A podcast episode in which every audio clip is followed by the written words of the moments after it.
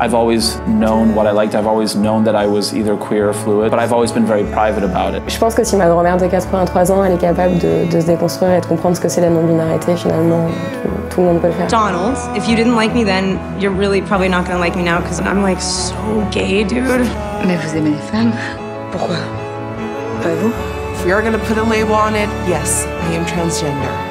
But at the end of the day, I am me. Ça va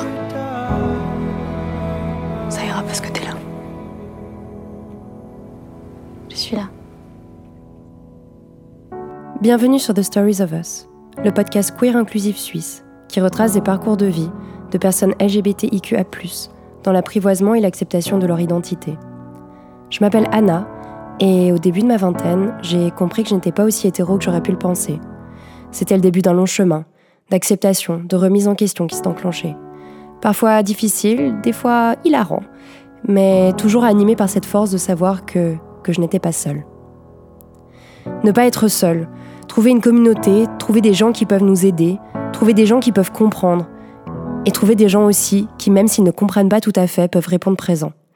Pendant un an, j'ai parlé avec des personnes au parcours si divers, et pourtant tous et toutes racontent l'importance d'être entourés, l'importance de ce premier ami à qui l'on ose enfin dire qui on est vraiment, d'une sœur qui nous tient la main pendant un premier coming out, d'un parent qui comprend, qui respecte et qui protège son enfant. L'importance de cette majorité qui nous entoure, l'importance de nos alliés. Ceux et celles qui ne sont pas toujours concernés, mais qui souhaitent eux aussi construire une société plus égalitaire et plus juste. Il y a une grande beauté dans le fait de recevoir l'autre dans son entièreté, dans sa différence, dans sa propre recherche et dans ses doutes. Il y a une force immense dans la volonté de se battre pour les droits de quelqu'un d'autre, dans la volonté d'utiliser ses propres privilèges de manière altruiste. Il y a une formidable humanité dans le fait de dire simplement ⁇ Oui, je suis là ⁇ Dans mon parcours, j'ai été entourée de ces alliés. Des amis d'abord, celles à qui l'on fait son tout premier coming out, celui où on dit les mots pour la première fois, cet élan vertigineux pendant lequel le temps se suspend et on attend la réaction de l'autre. Je m'appelle Aglaé, donc elle. Pour moi, être alliée, c'est avant tout être une amie. Une amie qui est présente, euh, une amie qui est à l'écoute. Et puis ça va quand même un tout petit peu plus loin que ça. C'est du soutien aussi et un soutien qui est un petit peu particulier parce qu'on soutient quelque chose qu'on ne peut pas vraiment comprendre. Euh, parce qu'on on n'a pas vraiment euh, on connaît pas vraiment cette réalité-là, c'est pas tout à fait la nôtre, et pour autant on a envie de la soutenir euh, tout entièrement. Pour parler de ton coming out, c'était en, juin 2014. La date exacte, je l'ai plus, mais c'était tout début juin 2014. Euh, au petit matin, au sortir d'une boîte dont on taira le nom puisqu'on ne le connaît pas. sur un petit muret, et je pense que ce petit muret, on, pourrait, on pourrait aller graver nos noms dessus. On était assises euh, de biais comme ça, on se regardait. Et, en fait, euh, quand je repense au moment, je me rends compte que avant que tu me parles, j'ai compris que tu allais me dire un truc super important. Parce que tu avais un petit truc dans tes yeux et, et, je sais plus exactement ce que tu m'as dit, mais j'ai un peu compris avant même que tu me le dises en fait. Euh, et, et, en fait, c'était un, un, moment euh, super important. Enfin, j'ai compris quelques secondes avant que c'était un moment super important. En fait, j'ai été super euh, fière. j'ai été super fière, euh, bah déjà pour de façon tout à fait individuelle parce que c'était une preuve d'amitié euh, immense et euh, une preuve de confiance euh, incroyable. J'étais super fière en fait que taille là quoi, que tu me dises j'ai envie d'être moi. Enfin c'était c'était ça en fait. C'était c'était un truc hyper puissant et hyper important. Et voilà ça. Je pense que je me suis dit elle est ma pote elle est trop forte. c'est trop puissant ce qui est en train de se passer. Et en même temps, euh, j'ai aussi ressenti le OK, va falloir être, va falloir être présente. Le côté euh, c'est trop beau ce qui se passe, mais c'est mais c'est pas un truc facile. Et, et je t'avais dit je t'aime encore plus. Et en fait, je me suis dit mais pourquoi j'ai dit ça? Et en fait, je sais très bien pourquoi je dis ça parce que je t'aime encore plus parce que parce que es, euh, tu, tu me révèles de complètement quitter à ce moment-là. Et du coup, je trouve ça trop beau. Et du coup, euh, euh, et du coup, je t'aime encore plus parce que c'est ça, je trouve que t'es es, puissante. T'es puissante d'accepter ces questionnements, je pense, qui étaient là depuis un moment. Non, ça, ça sortait pas. Enfin, tu vois, dans notre amitié, ça sortait pas nulle part. On en avait déjà un petit peu parlé, effleuré le sujet, mais, mais en fait, voilà, c'est qu'à ce moment-là, je me suis dit, waouh, genre, je peux. J'ai essayé de me dire qu'est-ce qui se passe dans la tête d'Anna là, et je, me disais, bah, en fait, tu peux tu peux vraiment pas comprendre, tu peux vraiment pas le savoir. Et ça doit être vraiment un truc de ouf. Donc, euh, juste, euh, je t'admirais de, de ça, quoi, d'être. Euh, ouais, c'est un peu du courage quand même. Ça n'a pas changé notre amitié, mais ça a changé beaucoup de choses. Je t'ai vu évoluer, je t'ai vu t'affirmer. Et, c'est moins dans la perception de, comment, plus comment je t'ai vu évoluer, quoi, après ça que en bien. Ton coming out n'a pas changé euh, euh, sur le moment euh, ma perception de, la société? Moi, du coup, je trouvais ça trop cool que t'aimes qui tu veux, tu vois. après, c'est un peu, c'est un peu, c'est un peu bizarre ce que je vais dire. C'est un, peu comme si un peu plus tard, et quand je dis un peu plus tard, c'est, pas plus tard que l'année dernière, il y avait eu un, un autre coming out, mais un peu moins enthousiasmant et qui m'a euh, beaucoup touchée parce que euh, je me rendais compte que, je, à nouveau, c'était une réalité que je pouvais pas comprendre et, euh, c'était cette histoire de, privilèges et de, droits perdus que tu découvrais. Et j'ai, moi, à ce moment-là, compris que si c'était une, question d'amour au début, là, c'était plus qu'une question d'amour, c'était une question de, citoyenneté, euh, de, de citoyen, de droit. Et, euh, je me suis sentie vachement impuissante à ce moment-là parce que euh, ça avait pas de valeur là que je te dise que je t'aime encore plus euh, et, que, je me suis rendu, enfin, je m'en rendais déjà compte, tu vois, mais je pense que prendre conscience quand ça te touche euh, un peu plus personnellement, euh, de voir que euh, bah, ta pote dont le mariage était extraordinaire, un, un, moment merveilleux, et bah, cette action-là, cet acte-là, il soit pas reconnu dans son pays, ça rend dingue.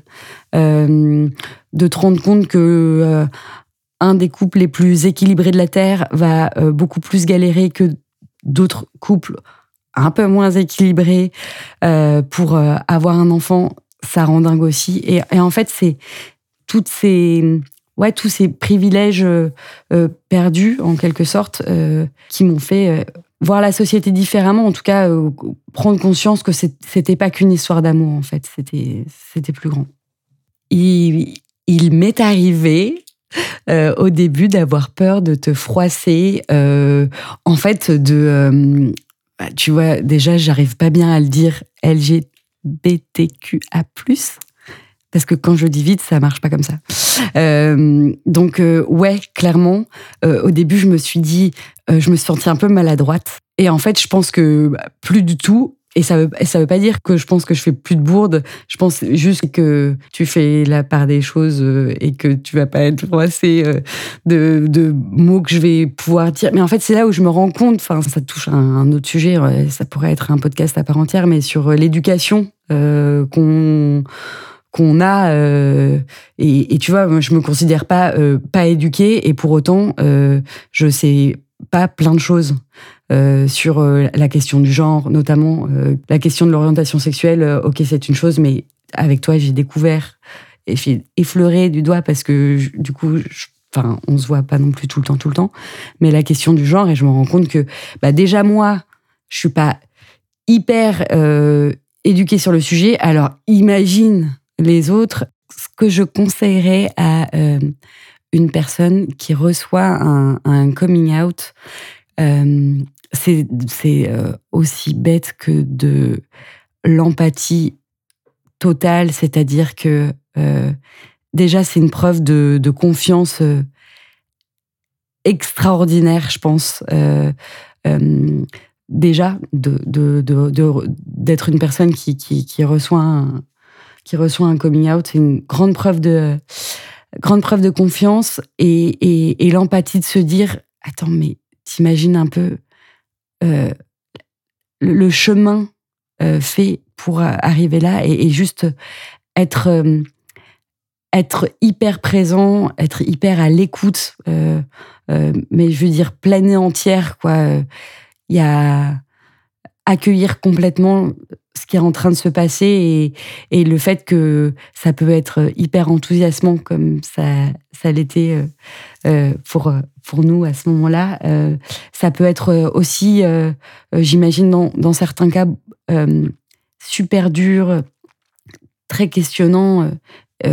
C'était questionnant aussi, mais voilà, je pense que euh, se rendre compte que la personne qu'on a en face de soi, elle est en train de faire un, truc de ouf, euh, qui est un peu un truc euh, life-changing. C'est le début aussi de quelque chose, d'un chemin, de, ouais, de, de sur lequel on a envie de l'accompagner aussi. Et voilà, c'est ce que je dirais, être là, accueillir, accepter et faire un câlin parce que c'est un moment très important. Donc je pense qu'il faut serrer la personne dans ses bras. J'ai eu aussi la chance d'être entourée par des alliés du quotidien, des amis passionnés par cette nouvelle société que nous sommes en train de construire, qui ne cessent de nous donner de la place pour s'exprimer, à marcher à nos côtés dans la lutte pour nos droits, à voter pour nous, pour un droit qu'ils ne devront jamais utiliser pour eux ou pour elles, mais qui se battent pour l'égalité, pour notre égalité.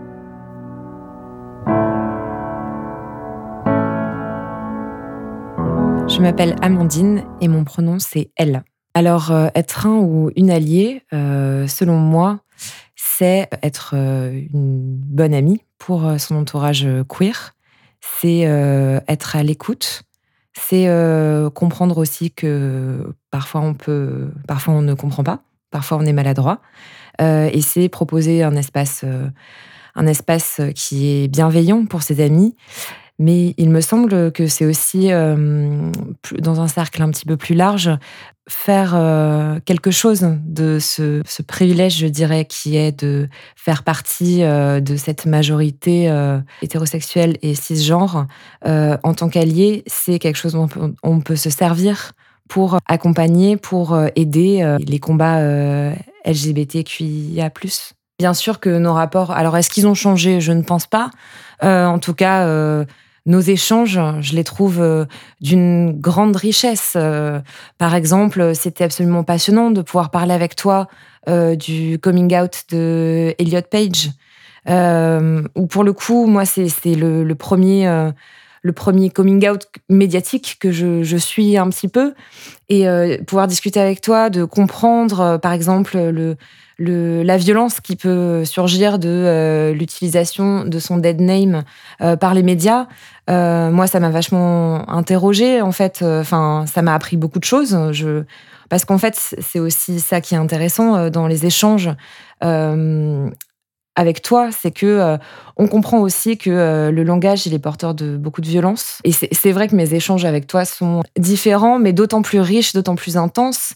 Par ailleurs, je trouve que c'est une vraie chance euh, de pouvoir côtoyer et euh, côtoyer tous mes amis queer euh, parce que ils m'ont donné aussi accès à une culture qui, moi, me, me, passionne. Il y a bien sûr une énorme différence dans mes interactions entre mes amis hétéros et mes amis queer sur une question culturelle, par exemple, c'est-à-dire qu'ils ne s'intéressent pas forcément à ces thématiques-là. Ils ne regardent pas euh, les mêmes séries. Euh, je pense à, je sais pas, à Schitt's Creek, à Please Like Me. Voilà, c'est pas des choses que je peux partager avec avec mes amis hétéros. Et puis par ailleurs, il y a aussi une moi parfois j'aime bien me poser des questions sur qu'est-ce que ça veut dire le, le, fait d'être une femme, le fait d'être une femme cisgenre, le fait d'être une femme hétérosexuelle il est vrai que ce ne sont pas forcément des échanges euh, que j'ai avec mes amis hétéros. Non pas qu'ils soient fermés à la question, c'est juste que la conversation ne va pas forcément euh, dans cette direction-là. Il n'y a pas forcément de tropisme vers ces, thématiques-là. Il y a un vrai travail à faire sur, euh, le langage et sur la manière dont on parle. Je pense que c'est c'est pas grand chose et c'est facile, mais il est peut-être là la première étape pour moi. Elle est là. Elle est de par exemple, quand on rencontre quelqu'un, au lieu de lui dire euh, est-ce que euh, t'as un mec ou est-ce que t'as une meuf, lui dire est-ce qu'il y a quelqu'un dans ta vie, c'est pas grand-chose, mais ça change en fait le prisme de le, prisme de la discussion. C'est-à-dire que ça donne une porte ouverte à un échange qui ne nécessite pas, par exemple, de forcément de coming out. C'est-à-dire, ça nécessite pas de reprendre, dire ah bah t'as un copain et dire ben non c'est une copine. C'est du coup reprendre quelqu'un sur un mauvais vocabulaire, proposer en fait un vocabulaire qui soit inclusif, un vocabulaire qui euh, qui soit respectueux, euh, faire attention aux pronoms par exemple, de ne pas mégenrer les gens, etc. Euh, ça c'est quelque chose que que j'ai appris que j'essaie d'appliquer, que j'essaie d'apprendre aux autres aussi, à mes amis euh, hétéros qui ne savent pas forcément. Après, ce sont des, petites choses qui, euh, qui me semblent importantes, c'est-à-dire les visibiliser en fait les, les modèles euh, médiatiques. Il y en a peu en fait, mais les, les œuvres culturelles ou les, les personnalités, euh, je pense par exemple à, à Jodie Foster euh, à Cannes avec sa femme, où euh, moi c'est une image qui m'a, je les trouve sublimes et c'est une image qui m'a beaucoup marqué. Et le fait de, de partager, moi aussi, à quel point je trouve ça formidable et que je les trouve très belles ça, peut passer par là. C'est euh, peut-être également euh, des petites choses. Euh, souhaiter, une joyeuse Pride le jour de la Pride, c'est pas grand-chose, on dirait, mais peut-être que ça, ça fait la différence. c'est s'intéresser en fait à ces thématiques-là. Je pense que être un allié, c'est proposer un espace qui est sécurisé pour les personnes de la communauté. C'est-à-dire, avec moi, tu es 100% toi-même et euh, tu n'es pas une minorité, tu as ta voix au chapitre. Et euh, la manière dont je m'adresse à toi, euh, c'est la manière appropriée où tu vas être vu, tu vas être entendu. Donc, c'est proposer cet espace, ce safe space. Mais il me semble qu'être allié, c'est aussi, pour moi en tout cas, quelque chose de militant. C'est-à-dire que il me semble important de prendre en charge aussi euh, une partie euh, des luttes à mon petit niveau, c'est-à-dire pas parler à la place de la communauté, mais euh, être aussi un porte-voix en tant que personne cisgenre hétérosexuelle, donc privilégiée, pouvoir en fait décharger la communauté, enfin mes amis queer du moins, de cette fatigue militante où en fait c'est hum, nos vies en tant que cisgenres et hétérosexuels, euh, elle n'est pas politique en fait. L'espace public, il est fait pour nous.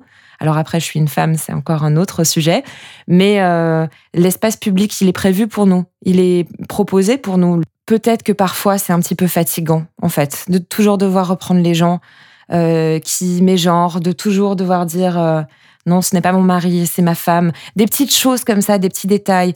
Il est peut-être là aussi le rôle de l'allié militant, il est peut-être aussi de dire, quand on entend des propos comme ça, c'est pas OK. Tu peux pas dire des choses comme ça. Qu'il y ait des personnes queer présentes ou pas, c'est aussi euh, monter un petit peu au front pour dire non, c'est inacceptable d'entendre des choses pareilles et je vais t'expliquer pourquoi. Et c'est prendre du temps et c'est prendre de l'énergie pour euh, essayer de déconstruire beaucoup de choses. Euh, je trouve que c'est important de se dire euh, que oui, c'est notre problème. Parce que c'est facile de se dire c'est pas mon problème, je ne suis pas concernée. Si, c'est notre problème parce que moi, j'ai pas envie de vivre dans une société où il y a des propos comme ça qui sont euh, dits devant moi. Moi, ça me dérange. Euh, j'ai pas envie de cette de cet environnement-là. Et j'ai envie que le monde soit un petit peu meilleur. Et je pense qu'il serait meilleur si les gens étaient moins transphobes et moins homophobes, en fait. Même pour moi, qui, en soi, on pourrait dire de quoi tu te mêles, c'est pas ton problème. Bah si, c'est mon problème. Parce que moi, je ne veux pas de cet espace-là. Être allié, c'est comprendre que tu n'es pas toujours le bienvenu partout. Aussi. Et tu es le bienvenu, bien sûr. Avec mes amis, euh, c'est pas le sujet. Je me sens toujours très à l'aise mes problèmes de meuf euh, cisgenre hétérosexuelle ne sont pas moins importants parce qu'ils ne sont pas euh, minoritaires, politiques. Mais c'est vrai que, bien sûr, que je, trouve ça un tout petit peu présomptueux de considérer qu'en fait, parce qu'on partage un combat, une conviction, que on devrait nous donner une place partout. C'est vraiment, c'est vraiment une attitude un peu de de, de, de privilégié de croire qu'en fait on est toujours le bienvenu, je trouve. En revanche, il est vrai que moi ça me tient à cœur d'aller à la Pride. Là, je m'y sens tout à fait à ma place. Je suis très fière d'y être. Euh, c'est un environnement dans lequel il y a tellement de bienveillance. C'est, ça me fait même du bien en fait de, voir ça, de voir autant d'amour, de bonheur et, et puis, euh, puis de partager en fait cette lutte-là. Faire des coming out pour toi, c'était plus faire euh, des faire part de mariage pour toi en fait, euh, annoncer que tu te mariais. Ça m'a pas du tout stressée. C'est, c'était même un peu de ma part un peu oui, euh, je vais au mariage euh, de mon amie Anna. Euh, ah bon Et c'est qui son mari? Et répondre, bah en fait c'est sa femme. Et avec une petite attitude, bah tu vas faire quoi là? Tu vas faire quoi? Tu me cherches? Tu veux te battre? Et, et, et du coup, non, ça me stressait pas. Et au contraire, c'est peut-être étrange à dire et c'est peut-être pas ma place, mais moi, ça m'a toujours empli, de fierté d'annoncer ton, ton mariage. Je trouve que c'est formidable. Je trouve que c'est euh, une vraie célébration de l'amour parce que sincèrement, c'est pas facile. En Suisse, c'est pas reconnu euh, et que en fait tu passes la frontière et qu'en soit tu perds des droits. Alors les conseils que je donnerais à quelqu'un pour être un bon allié, euh, c'est déjà un, un, petit peu un peu d'humilité, comprendre qu'en fait on, on est maladroit, on ne s'exprime pas correctement, on va faire plein d'erreurs. Moi, j'ai fait plein d'erreurs. J'ai mégenré des gens, euh, j'ai eu sans m'en rendre compte euh, des, des, propos ou des emplois de mots euh, assez, assez offensifs. c'est en fait comprendre, quand on nous le signale, que bah oui, on a été maladroit et changer son vocabulaire. Donc c'est peut-être accepter de, d'être repris et de progresser là-dessus. Ça, c'est être un bon allié. Être un bon allié, c'est euh, dire qu'en fait tout ça nous concerne, que l'espace public il est à nous tous. À partir du moment où on a un petit peu, un petit peu d'empathie et un peu de, bienveillance, euh, je pense qu'on est euh, une personne qui rend la société un petit peu plus inclusive et agréable pour les personnes de la communauté LGBTIQA+ je pense que c'est important de garder en tête que être allié, c'est pas être au centre du combat, c'est être à la marge, à la périphérie. Et c'est un petit peu. Euh, J'aime bien les analogies de rugby, donc c'est bien être, euh, allié, c'est être euh, troisième ligne dans une mêlée, en fait. donc voilà.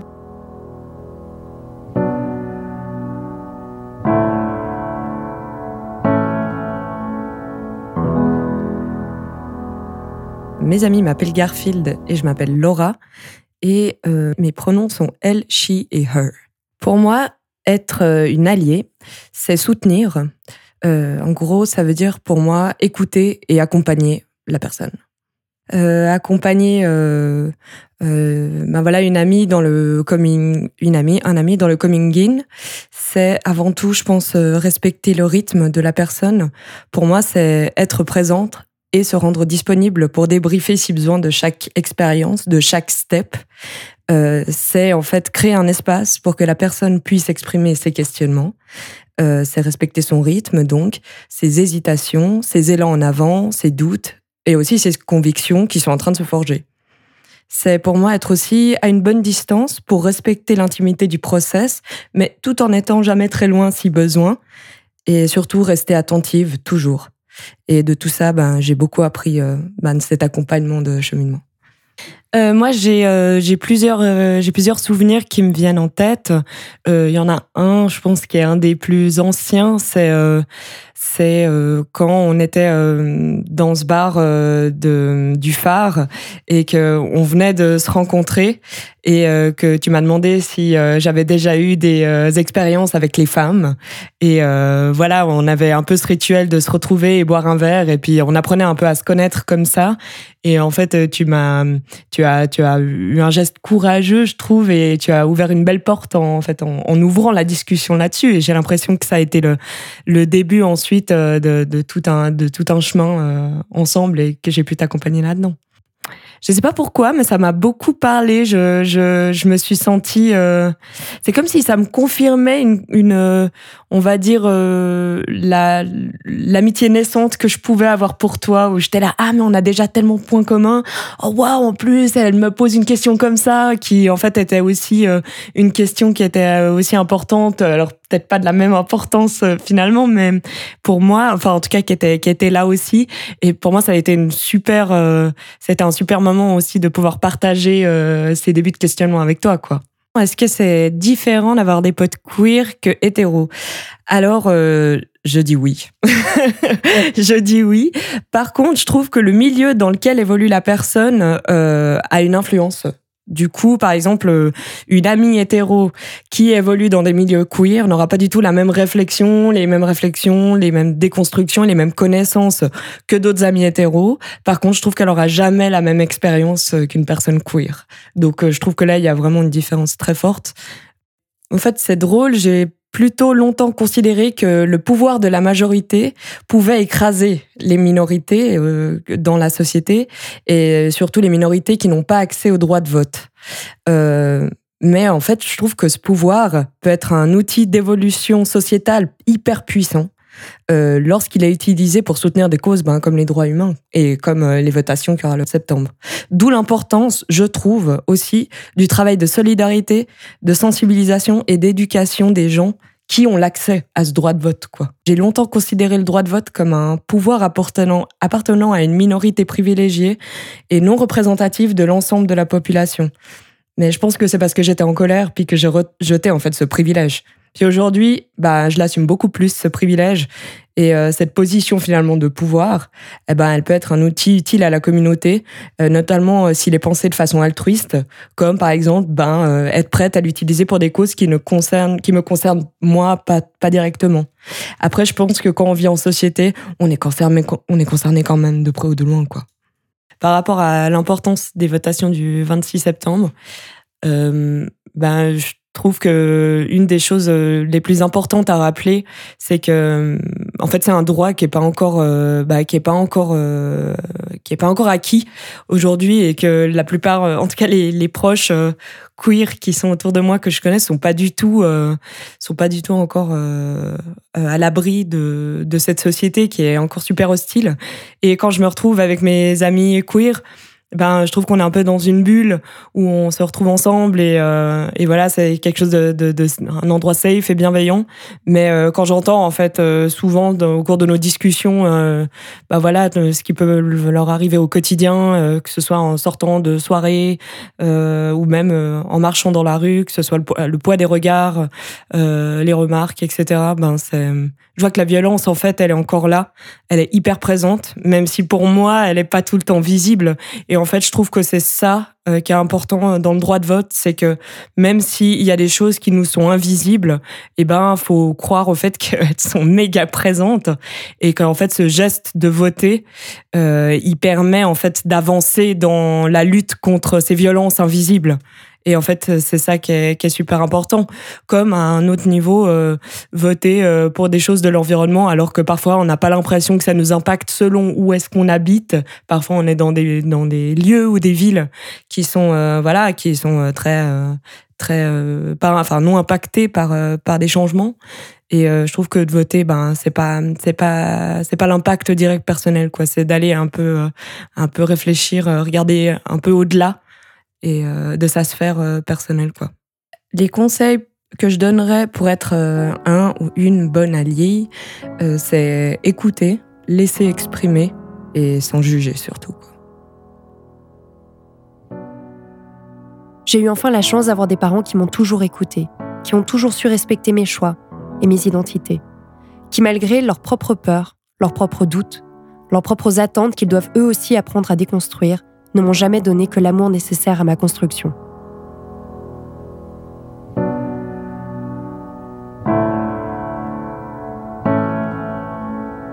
Je ne suis pas un allié au sens, au sens banal. Hein. Je suis avant tout ton père. Captain Dad, hein. voilà. Le coming out, pour moi, c'est, c'est pas quelque chose, c'est pas un moment fondamental. Ça vient du fait que hum, j'ai réalisé ce que j'ai pu réaliser.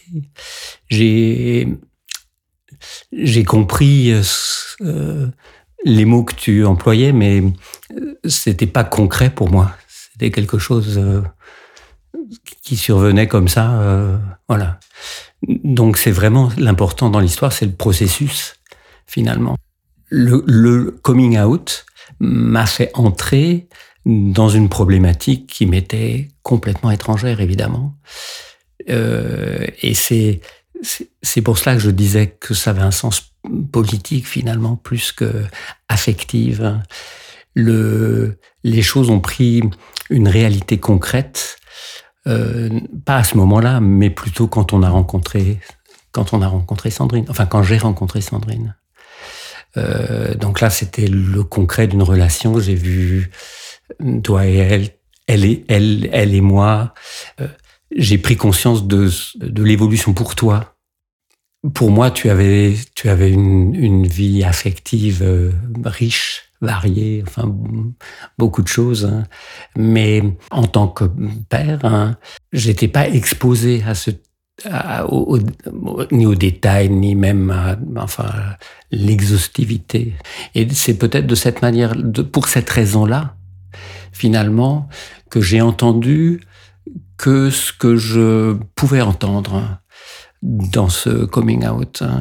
Et donc, euh, je suis resté probablement à la surface des choses. Il est possible que je me disais que c'était un passage, quoi. Tu avais à, dire ça maintenant, et puis on verrait comment les choses se passeraient ensuite avec le temps. Et c'est pour ça que ça a pris une dimension affective hein, à partir du moment où il y a eu une autre personne. C'est parce que c'est cette personne-là aussi, évidemment. Cette personne-là est ta relation avec cette personne-là. J'imagine que pour d'autres personnes, hein, euh, le coming out, c'est parce que euh, ces personnes ont quelqu'un à présenter à leur euh, famille avant de l'amener à la maison. Faut bien oui. sinon on reste dans une dans, dans une espèce de flou, d'ambiguïté, de, de, et évidemment ça peut pas coller à terme. Donc, et toi, c'était pas ça. Probablement, c'était au bon moment parce que j'ai pas eu de moment où de, de flottement où me l'impression que quelque chose m'était caché. Maintenant, j'ai réalisé l'ensemble des, des dimensions de cette situation parce que parce que parce que parce que j'ai écouté tes podcasts, parce que j'ai lu, parce que on en a parlé comme ça par bribes, et puis euh, et puis parce que j'ai rencontré tes amis, et parce que et parce qu'il y a eu le mariage, parce qu'évidemment tout ça, ça s'est mis en place progressivement, et maintenant je suis au fait de cette situation. Je crois que progressivement, ce que j'ai découvert, c'est ça, c'est l'autre oui, l'authenticité de cet aspect de ta vie. Et donc, euh, finalement, grâce à cette authenticité, ça fait partie de toi et le reste en bénéficie finalement. Le reste, les, autres dimensions de ta vie bénéficient de, de cet ensemble. J'ai de façon globale une réserve concernant la famille qui peut être tellement une, le lieu de l'enfermement et de l'interdit, parce que sous prétexte qu'on aurait des valeurs à faire passer, ces valeurs prennent le dessus, mais elles sont imposées par les... Et du coup, tout le monde se perd, mais rien n'est gagné en termes d'authenticité dans la relation. Le problème, c'est sa, sa représentation du schéma familial, peut-être. À partir du moment où ta représentation du schéma familial, elle n'est pas, elle n'est pas enfermante, les choses sont simples. Je me souviens quand j'étais très jeune, avant d'avoir des enfants, je me disais entre guillemets que j'avais des valeurs à transmettre. Voilà, ça c'était, ça c'était. Je me souviens de ce, je me souviens de ces paroles.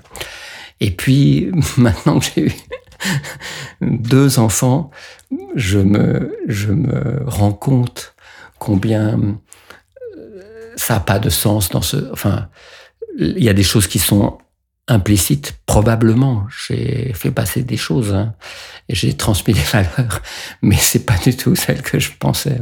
Mais j'ai été euh, élevé euh, sans, sans, sans la religion, avec au contraire le. Euh, on m'a donné un accès à la liberté finalement de penser. Et donc, si je suis content d'avoir transmis quelque chose, c'est ça. Je ne sais pas si je t'avais parlé de ma, de ma discussion avec mon grand ami. On s'est donné rendez-vous euh, à, faire une journée de ski de fond ensemble, hein, parmi l'ensemble de nos relations et professionnelles et, euh, et en montagne, et, enfin tout ce qu'on a fait ensemble. Hein. Et puis, il s'est trouvé euh, qu'on a évoqué ça, on a parlé de ça et on s'est trouvé dans la situation strictement identique. Sa fille s'est mariée avec une Polonaise hein, et toi tu te marié avec une Suissesse et on a échangé les mêmes choses et c'était amusant ce qu'on s'est dit. C'est et alors est-ce que ça pose problème? Et la conclusion c'était très simple, c'est bon. Euh, T'as une fille, j'ai une fille. Est-ce qu'on veut se brouiller avec nos enfants? Non, on a une relation. Hein. On a toujours fait des choses. Donc les choses sont simples. Ou bien tu les acceptes et tu les et tu les tu les vis comme euh, comme quelque chose. C'est leur vie et ça n'a pas du tout à entraver le, reste de nos, relations. Ou bien tu les refuses et tu te brouilles avec ta famille. Et qu'est-ce que tu as gagné dans l'histoire? Tu n'as juste que perdu. Donc y a aucun, ça n'a aucun sens. Et ça, c'était, assez amusant de le rencontrer comme ça. En tant que, tant que, en tant on, on peut pas être en dessous euh, des, des, des autres personnes que tu peux rencontrer en tant qu'allié. Enfin, peut que te soutenir, que te, voilà. Grâce à ça, on a une relation qui est enrichie tout ce qui s'est passé les dernières années concernant les relations entre les hommes et les femmes, concernant euh, et puis donc euh, euh, avec toi et avec l'arrivée de cette problématique, de cette question du genre dans ma vie, je me suis posé des, enfin je me pose des questions sur ce que j'ai pu vivre hein, en tant qu'homme hein, depuis que je suis adulte. Et, et il m'est arrivé de me dire que j'avais pas été toujours parfait, évidemment, dans mes relations, que j'aurais pu faire mieux euh, un certain nombre de choses. Hein. Et avec le temps, avec l'âge, évidemment, les choses s'apaisent, ça devient plus simple. Mais euh, oui, j'aurais pu faire des choses mieux. Et donc, euh, ça, ça, par rapport à moi-même, et par, je me rends compte combien le monde a radicalement changé. Le conseil que je donnerais peut-être donner à l'enfant que tu en face de toi, qu'il accède à lui-même, à sa liberté. À partir du moment où on raisonne comme ça, on en tire un bénéfice soi-même. Hein. Moi, je suis, ça m'a fait du bien finalement. Ça m'a fait réfléchir le, fait que de cette, histoire de la liberté, de la, liberté. Soyez, soyez libre et soyez, soyez vous-même, quoi.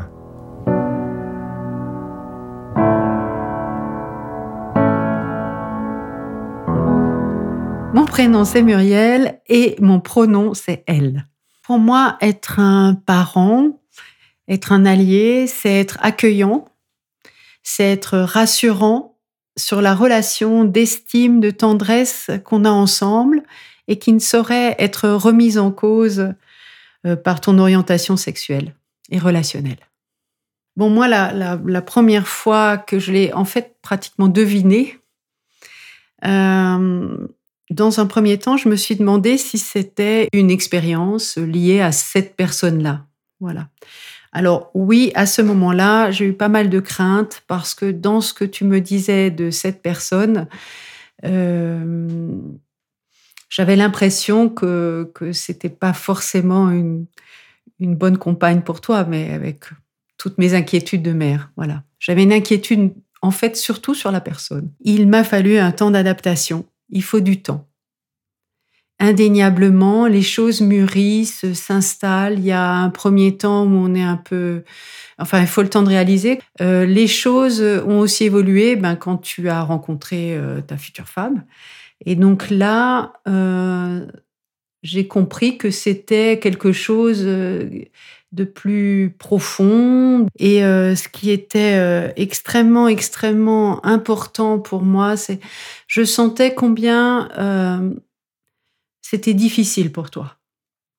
Vraiment que... Et, et le plus important pour moi, c'était que tu sentes combien je t'aime, combien on t'aime, quels que soient tes choix. Voilà. Et que tu n'as pas à avoir peur avec nous, voilà, ça, ne change pas du tout la, qualité ou la, relation qu'on peut, peut avoir. J'ai eu très peur pour toi parce que j'avais peur que euh, qu'on t'accepte pas, que tu sois agressé, que tu aies beaucoup de difficultés, beaucoup plus de difficultés dans la vie. euh, dans ton job, dans tes relations. Euh, oui, j'avais peur. J'avais peur pour toi. Voilà. J'avais pas peur pour moi, j'avais peur pour toi. Et euh, je pense que ça peut compliquer bien des choses et bien des relations. Je l'ai vu aussi en en parlant avec mes amis.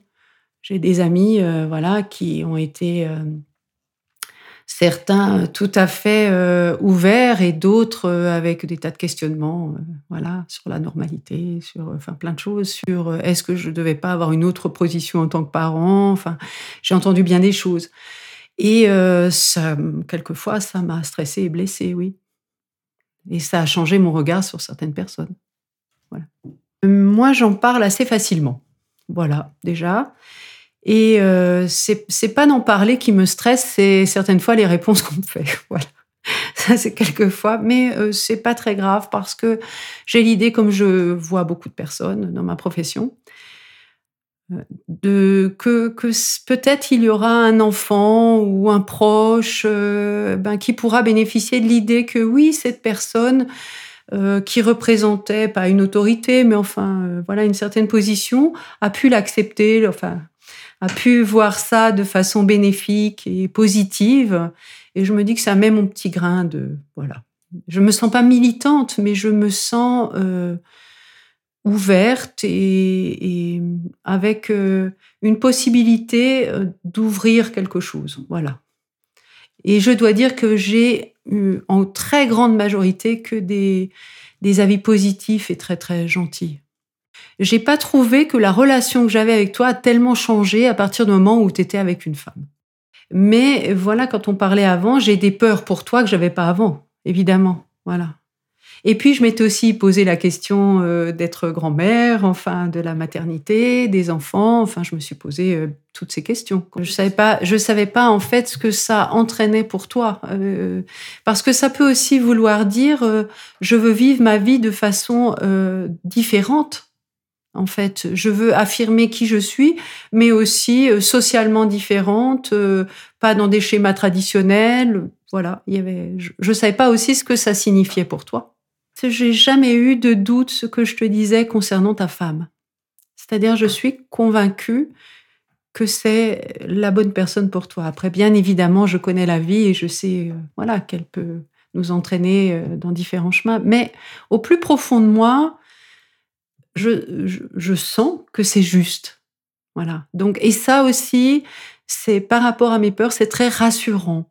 J'ai vu combien tu t'es épanouie avec elle et, et que c'est euh, formidable de pouvoir voir son enfant qui s'épanouit comme une fleur au soleil. Ça t'a obligé à t'exposer, à prendre des risques, à affirmer un peu plus fort certainement euh, qui tu es et pas seulement forcément dans ton orientation sexuelle. Hein. Je veux dire, dans, ta vie, dans ce que tu oses faire, dans ce que tu oses, euh, euh, dans ta créativité. Voilà. Donc, euh, j'ai l'impression que c'est un tout. Et c'est vrai que, ben, en tout cas, à Genève, il y a eu tout un ensemble de choses. Hein, voilà. Eh bien, tu t'es retrouvé. Oui. Le droit et la liberté d'être qui on est, c'est tellement merveilleux et tellement pour moi un droit humain. Je suis convaincue, alors totalement profondément, que c'est une richesse pour l'humanité, toutes ces différences. Une chose qui a été importante pour moi, c'est de m'autoriser à parler des difficultés que je rencontrais et qui dépendaient de ma propre histoire de ce que ça réveillait en moi. Et je pense que les parents ne doivent pas oublier qu'on n'est pas des pages vierges, évidemment. On a notre histoire et ça va faire écho à quelque chose en nous et à chacun de nous, ce sera particulier aussi. On va pas forcément raisonner sur la même chose. Moi, j'ai eu la chance euh, de pouvoir être entendue sans jugement dans, ce que je vivais, mes inquiétudes, voilà, à moi. Voilà.